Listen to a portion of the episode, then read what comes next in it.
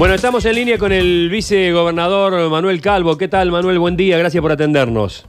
No, por favor, Sergio, buen día para vos, para todos los oyentes, feliz día de la patria y para todos. Feliz día de la patria igualmente. ¿Está por bajar y izar la bandera? ¿A dónde está eh, Manuel a esta hora?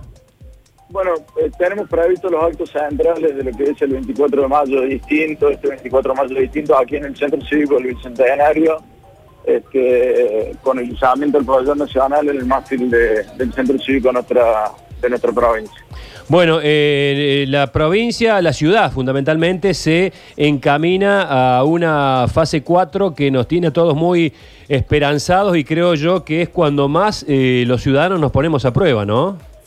Sí, la verdad que, este, bueno, volvimos a la fase 4 eh, eh, con la apertura de todas las actividades que se habían previsto con anterioridad y que lamentablemente tuvimos que volver atrás por el brote que surgió en el, en el mercado norte de la ciudad, pero bueno, la ampliación diagnóstica que se llevó adelante respecto de eh, lo que fue la, lo que fue la, la- la el, el operativo que se realizó en todo el territorio eh, de la ciudad capital con una ampliación diagnóstica en más de 16 barrios de la ciudad nos permitió este, realizar más de 8.000 testeos y de esta y de esta forma eh, poder este, estar con mayor tranquilidad respecto de lo que es la situación sanitaria actual, dando de que esos más de 8.000 testeos tan solo 61 han dado positivos, lo que representa este, tan solo eh, menos del 1% de los casos este, eh, que se fueron testeando han dado positivo. Por lo tanto,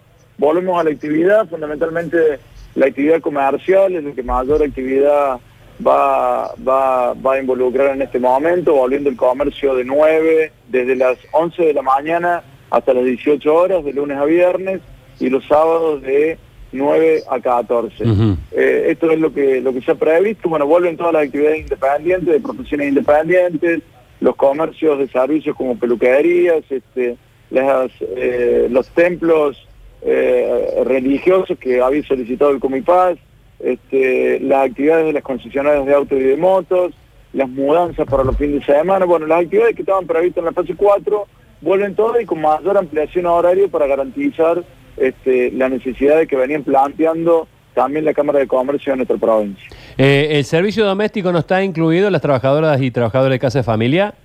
No, aún no, ese, ese servicio aún no ha sido contemplado, sabemos que hay previsiones por parte del decreto nacional respecto de, esta, de algunas de estas actividades se está evaluando en el, en el marco del COE este, la flexibilización a futuro de algunas de estas actividades que no se encuentren prohibidos por parte del, decreto nacional. Eh, hubo muchas solicitudes eh, días pasados con respecto a las eh, ferias francas que trabajan, que son municipales, que trabajan a cielo abierto en muchos barrios. Hay 400 familias que, que están trabajando estas ferias y que estaban muy deseosos de que esto volviera. ¿Lo han contemplado esto en la, en la nueva ampliación que podría darse un poquito más adelante? Mire, Sergio, nosotros, digamos, el, el Centro de Operaciones de Emergencia, el COE, en conjunto con la Autoridad Sanitaria y eh, el Comité de Expertos que, que está llevando la evaluación diagnóstica de la situación, propone protocolos para municipios y comunas. Una vez que están los protocolos establecidos, este, la autoridad de aplicación y de control del cumplimiento de cada uno de estos protocolos corre por cuenta de los gobiernos locales. En este sentido, este, eh, es un tema que hay que detallar en conjunto con el gobierno de la ciudad, con el gobierno municipal para poder volver eh, a la actividad. Está bien. ¿Cómo le va, Calvo? Buen día, Luchi Baños le saluda. Hola Luchi, buen día. Eh, le quería hacer algunas preguntitas. A ver, zonas blancas, zonas rojas en la provincia, ¿cómo es la circulación? Porque al pasar a la fase 4, Córdoba en, to- en su totalidad queda como zona blanca, ¿no? No, digamos, este, la zona eh, eh, Córdoba ciudad, por la cantidad de casos, esto es una cuestión más epidemiológica y quizás el ministro de Salud puede dar mayor eh, evacuación sobre estas dudas.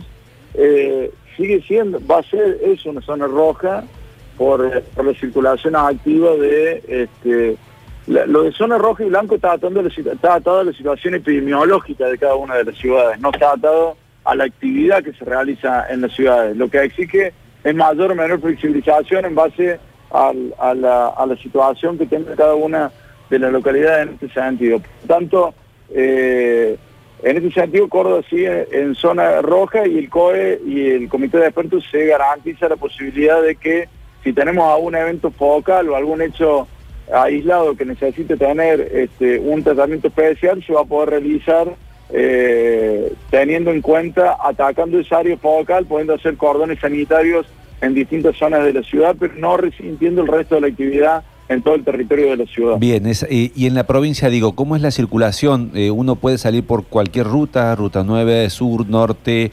Sí, eh, mientras la cuarentena sigue, Luchi, la cuarentena sigue hasta el, hasta el próximo 7 de junio. Este, quienes tengan permisos habilitantes para circular lo van a poder seguir realizando. Este, en Córdoba no es necesario cambiar ningún tipo de, certificación habilitante correspondiente, por lo tanto quienes tengan servicio este, para circular lo van a poder seguir haciendo en todo el territorio provincial tal cual lo venían haciendo hasta el momento. Bien, el adicional del personal de salud, el otro día eh, personal que estaba trabajando reclamaba. ¿Ustedes están debiendo algo? ¿Prometieron algo que no pagaron? ¿Cómo es la situación esa? nosotros, eh? estamos absolutamente, nosotros estamos absolutamente al día con todo el personal de salud de la Administración Pública Provincial, como este, y también recordemos que ha habido un recorte en algunas remuneraciones donde el personal de salud ha quedado igual que la fuerza de seguridad exceptuado de esta, de esta situación, por lo tanto nosotros no estamos eh, en ninguna situación de incumplimiento respecto a la situación del personal de salud que tenemos en la provincia y agradecemos el enorme esfuerzo que están realizando porque son los que están allí en la primera en la primera lucha contra la batalla del coronavirus. Claro, y justo que imputaron ¿no? a estos médicos, la unidad fiscal de emergencias sanitarias, ¿qué piensa de esta imputación, vicegobernador? Bueno, no me corresponde a mí hacer una apreciación sobre una decisión que ha tomado otro poder del Estado. El, poder, eh, el poder judicial en este caso es quien habrá tomado las medidas correspondientes y son ellos los que deben este, dar explicaciones sobre el caso. Bien, y con respecto a otra de las polémicas que surgieron en los últimos días, tiene que ver con esto de, la aprobación de la ley de, jubilaciones. Algunos afirman que la cuarentena dura se hizo para hacer el tratamiento de esta ley. ¿Qué tiene para decir, vicegobernador? No, no tiene, la, la, cuarentena no tiene absolutamente nada que ver con la sanción de una ley previsional nueva que tiene nuestra provincia. Esto tiene que ver en el marco de una necesidad que tenía la Caja de Jubilaciones de la provincia de no poder mantener un déficit estructural de rojo de 35 mil millones para este año, este, y las medidas que se han tomado no afectan ni al personal docente, ni al personal de salud, ni al personal de seguridad, este, a los pasivos me refiero, este, solamente a menos del 15% de los actuales beneficiarios de la Caja de Jubilaciones. Recordemos que la Caja de Jubilaciones de Córdoba tiene tan solo alrededor de 110 mil este, beneficiarios un poquito menos y que afecta tan solo a los grupos que están por encima en, la cúspide de la pirámide de los saberes jubilatorios y pensiones jubilatorias y era un requerimiento y un acto de responsabilidad institucional este, preservar las instituciones de nuestra provincia y de eso se trata. Sí, se dio el debate legislativo en la legislatura con la presencia de los siete bloques parlamentarios, este, más allá de no haber logrado el acompañamiento, la ley fue tratada tal cual lo, establece nuestra, nuestra constitución, nuestras leyes vigentes y nuestro reglamento interno de la legislatura, por lo tanto este, eh, tenemos un nuevo régimen jubilatorio en Córdoba que lo que hace es preservar el sistema jubilatorio de todos los cordobeses. Bien. Manuel, eh, una preguntita más. ¿Cómo ve usted esta salida eh, de la... ¿Ve alguna luz allá en el final del túnel? ¿Cómo analizan ustedes los números de la provincia? Bueno, ¿cómo se va a recuperar la economía, al menos en lo que corresponde a Córdoba? ¿Cómo es, ¿Cuál es el análisis que hace?